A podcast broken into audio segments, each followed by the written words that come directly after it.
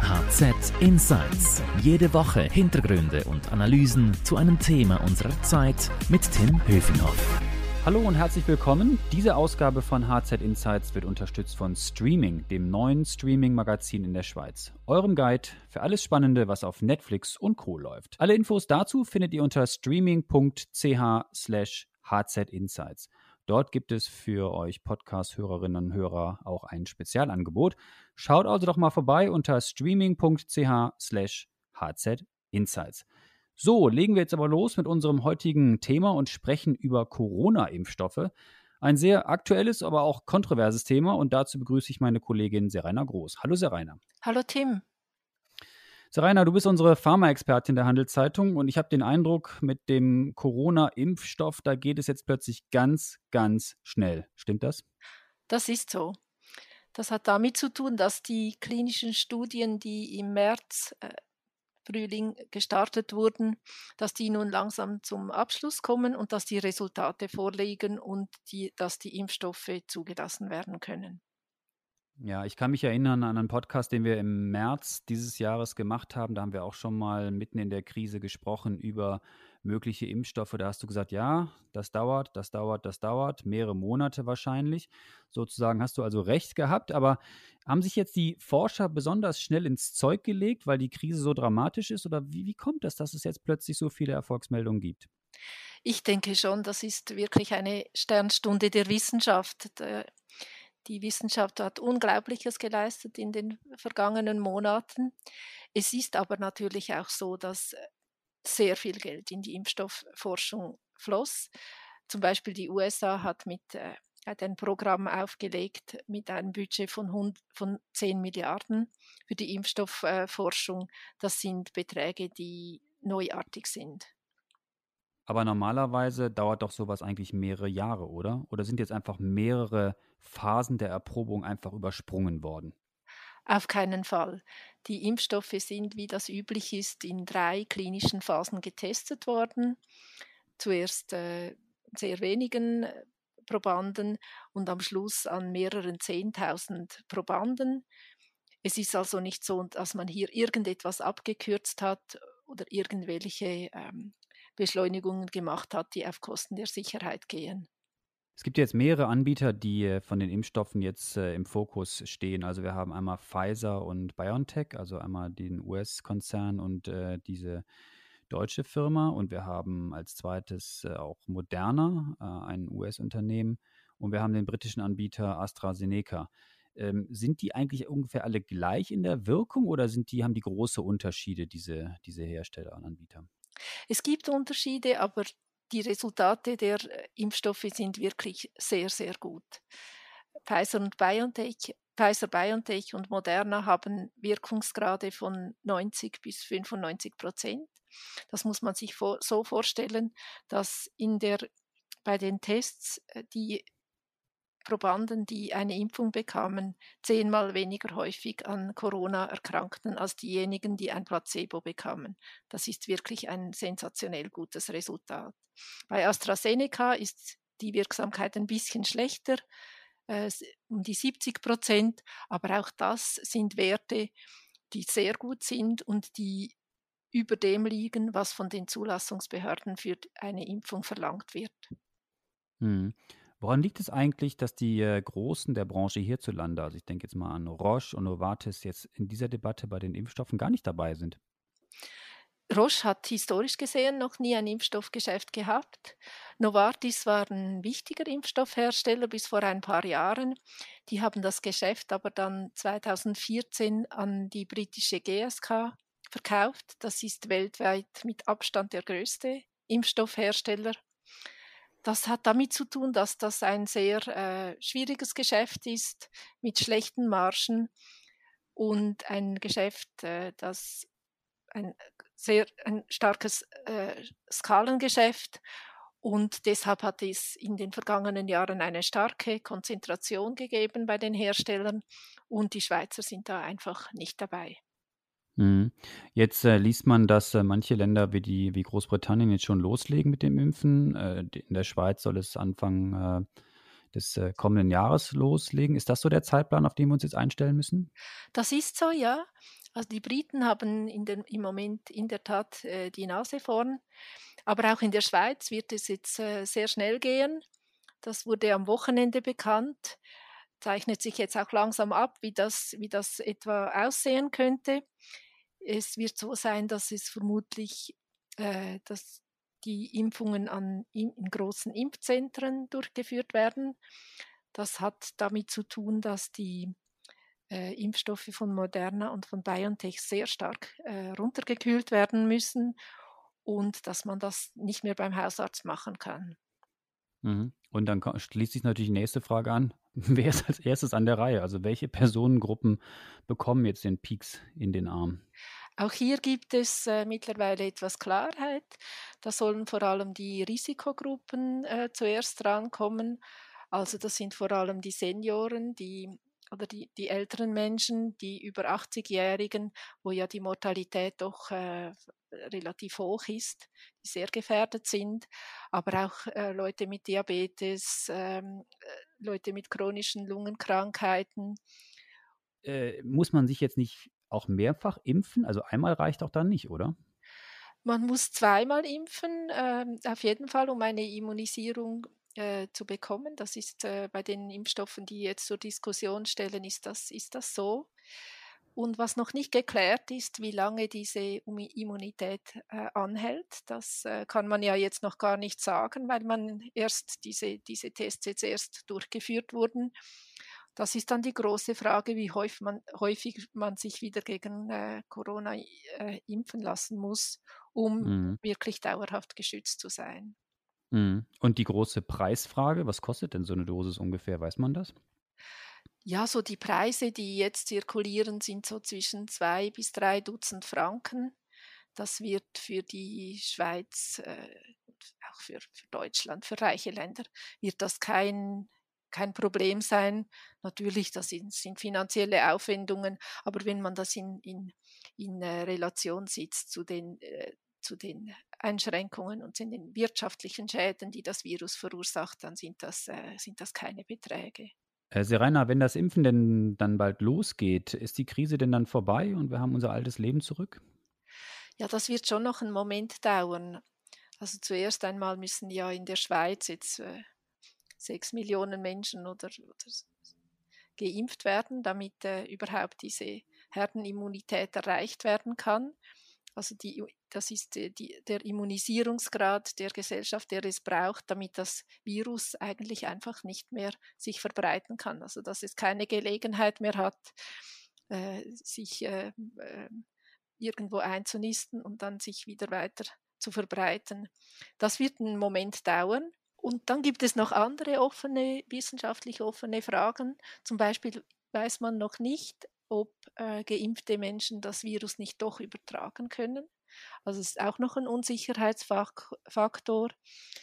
Und das BAG hat jetzt eigentlich äh, klar gesagt, dass in den ersten Monaten des nächsten Jahres noch nicht genügend geimpft äh, werden kann, damit dass die anderen Maßnahmen, also die Maskenpflicht und die Einschränkungen, dass die vollständig gelockert werden können.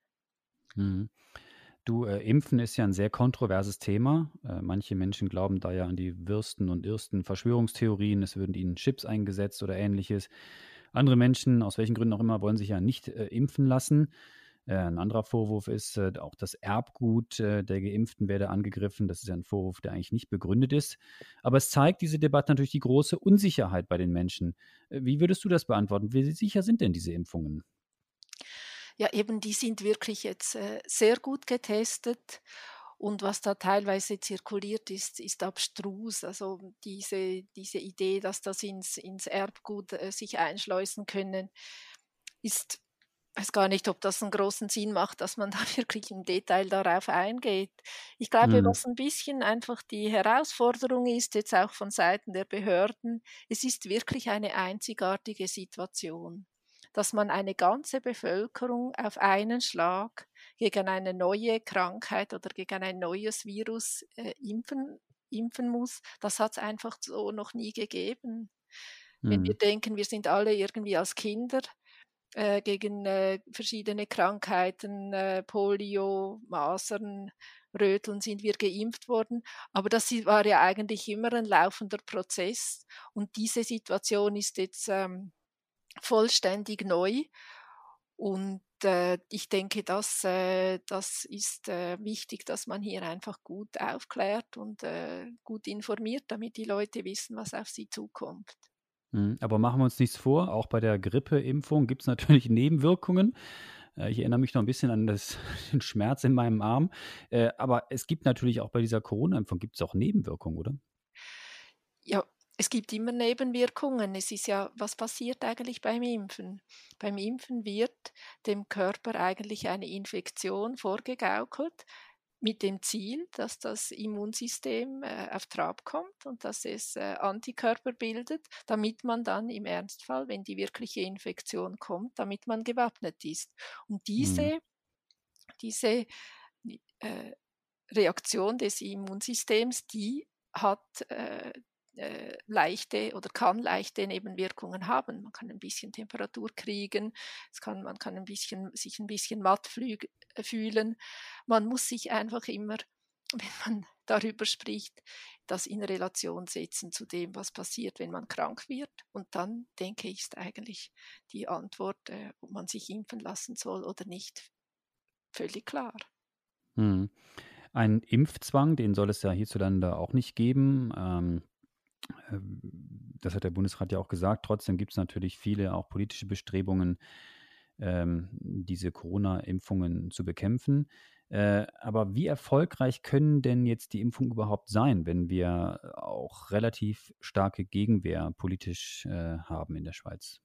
Ja, wenn ich das vielleicht noch sagen kann, also einen Impfzwang wird es sowieso nicht geben. Also dass da irgendwie zwei Polizisten die Leute festhalten und man piekst ihnen in den Arm, das wird es sowieso nicht geben. Ich denke, das ist auch so ein, eine Terminologie, die vor allem von den Impfgegnern bedient wird, um das ein bisschen äh, den, äh, abschreckender zu machen. Wenn, dann gibt es ein Impfobligatorium, das heißt, ähm, äh, man muss eine eine Buße gewärtigen, wenn man sich nicht impfen lässt. Das wird es in der Schweiz sicher nicht geben. Das äh, liegt nicht in der Tradition der Schweiz. Aber mhm. was natürlich vermutlich äh, passieren wird, ist, dass Leute, die sich nicht impfen lassen, gewisse Nachteile in Kauf nehmen müssen. Mhm. Also der, der Impfpass bekommt dann eine ganz andere Bedeutung. Also man könnte sich natürlich theoretisch vorstellen, und das gibt es ja auch schon Airlines, die das machen, Qantas hat das zum Beispiel angedeutet, dass die auf den fernen Strecken nur Leute mitnehmen, die geimpft sind. Also die in der Debatte führen wir natürlich jetzt auch in der Schweiz, da gibt es noch keine, keine Ergebnisse, aber die Touristik und Luftfahrt, die hat natürlich ein großes Interesse daran, dass die Menschen dann äh, geschützt sind und dass der Reiseverkehr, der besonders unter Corona leidet, jetzt wieder hochgefahren wird. Also die Debatte haben wir ja schon, sehr Rainer, oder? Dass, dass die Leute sich fragen, hm, bin ich jetzt geimpft? Darf ich jetzt nicht mehr ins Kino? Oder darf ich ins Kino? Oder äh, kann ich meine Kinder in die Schule schicken, weil sie nicht geimpft sind oder doch geimpft sind? Also diese Debatte, die werden wir wahrscheinlich jetzt noch führen in den nächsten Wochen. Das denke ich auch, ja. Also das stellt sich in den verschiedensten Bereichen. Da wird sich die Frage stellen, ob ähm, Pflegende, die äh, sich nicht impfen lassen, ob das sinnvoll ist, wenn sie, wenn sie ihrer Arbeit nachgehen, vor allem in, in Seniorenheimen. Da werden die verschiedensten Fragen auf uns zukommen. Und ich denke, das ist eigentlich auch ein guter Anlass, um diese, um diese ganze Debatte übers Impfen wieder zu führen, die ja schon doch jetzt seit längerer Zeit ähm, schwelt und wo immer, wo, wo, wo äh, ja, die, die ähm, Impfbewegung doch in den letzten Jahren ziemlich an Terrain gewonnen, äh, die Anti-Impfbewegung äh, in den letzten Jahren ziemlich an Terrain gewonnen hat. Mhm. Ich habe noch eine Frage zur Zulassung. Wie ist das eigentlich bei der Zulassung von diesen Impfstoffen? Hier immer ja, die EU will bis Ende dieses Jahres entscheiden, in Großbritannien und den USA zum Teil schon oder kommt noch. Muss dann in der Schweiz, muss das dann immer nochmal zugelassen werden oder wie sieht das aus? Ja, die Schweiz hat natürlich eine eigene unabhängige äh, Zulassungsbehörde, die Swissmedic. Die führende Zulassungsbehörde weltweit ist ganz klar die FDA, die amerikanische Arzneimittelbehörde. Ähm, viele Zulassungsbehörden orientieren sich auch an dem, was die FDA macht. Die hat einfach am meisten Power, am meisten Know-how. In Europa gibt es die EMA, die European Medicines Agency, die die Zulassung macht und für die Schweiz gibt es eine eigene Zulassung. Mhm. Schauen wir noch mal ein bisschen auf den globalen Aspekt äh, dieser Impfstoffdebatte. Du hast gerade schon erwähnt, reiche Länder können natürlich jetzt sehr viele Franken und Milliarden von Dollar und Euro in dieses Geschäft pumpen und für ihre Bürgerinnen und Bürger diese Impfstoffe besorgen. Aber was mit anderen Ländern, vor allem die äh, nicht so gut finanziell ausgestattet sind? Äh, sehen wir dann auch so eine, eine Frage, dass die Reichen sich das schnell leisten können, die armen Länder eben dann leer ausgehen am Ende? Ja, im Moment gibt es klar die Dynamik, dass natürlich die Länder, die auch in die Impfstoffe investiert haben, also die Amerikaner, die Deutschen äh, vor allem, dass die natürlich auch einen Vorteil haben äh, da, bei, bei, den, bei den äh, Impfstoffen. Die kommen jetzt auch äh, als Erste dran. Ich glaube schon, dass die, die, ähm, die Frage, wie, wie, wie der Impfstoff auch äh, äh, ärmeren Ländern zugänglich gemacht werden kann. Das muss, äh, das muss möglichst schnell, äh, sobald dann auch genügend Kapazitäten zur Verfügung stehen, muss das gelöst werden. Das mhm. ist einfach, ähm, gibt ja dann immer auch sofort die Forderung, man müsse die, den Patentschutz lockern, man müsse jetzt die Patente für diese Impfstoffe abschaffen und das sofort äh, für andere Hersteller zugänglich machen. Ich denke wirklich, das ist nicht der richtige Weg. Das geistige Eigentum ist eine, eine sehr wichtige Sache für die Pharmaindustrie und das ist auch äh, im Interesse von uns allen, weil es nur mit geistigem Eigentum wirklich Innovation gibt. Ich glaube, das ist eine humanitäre Frage. Es muss auf anderen Wegen gelöst werden, dass diese Länder äh, den Impfstoff zur Verfügung gestellt werden können, gestellt mhm. bekommen. Ja, ich habe noch eine Frage zu, zum Anbietermarkt sozusagen. Jetzt haben wir über drei, vier wenige Anbieter gesprochen, die diesen Impfstoff äh, zur Verfügung stellen. Glaubst du, dass es in Zukunft dann noch mehr Anbieter geben wird oder vielleicht auch äh, noch weniger, äh, dass es einfach nur so eine Marktauslese gibt, dass wir vielleicht nur noch ein oder zwei Anbieter haben, die jetzt äh, am Ende übrig bleiben nach diesem Rennen?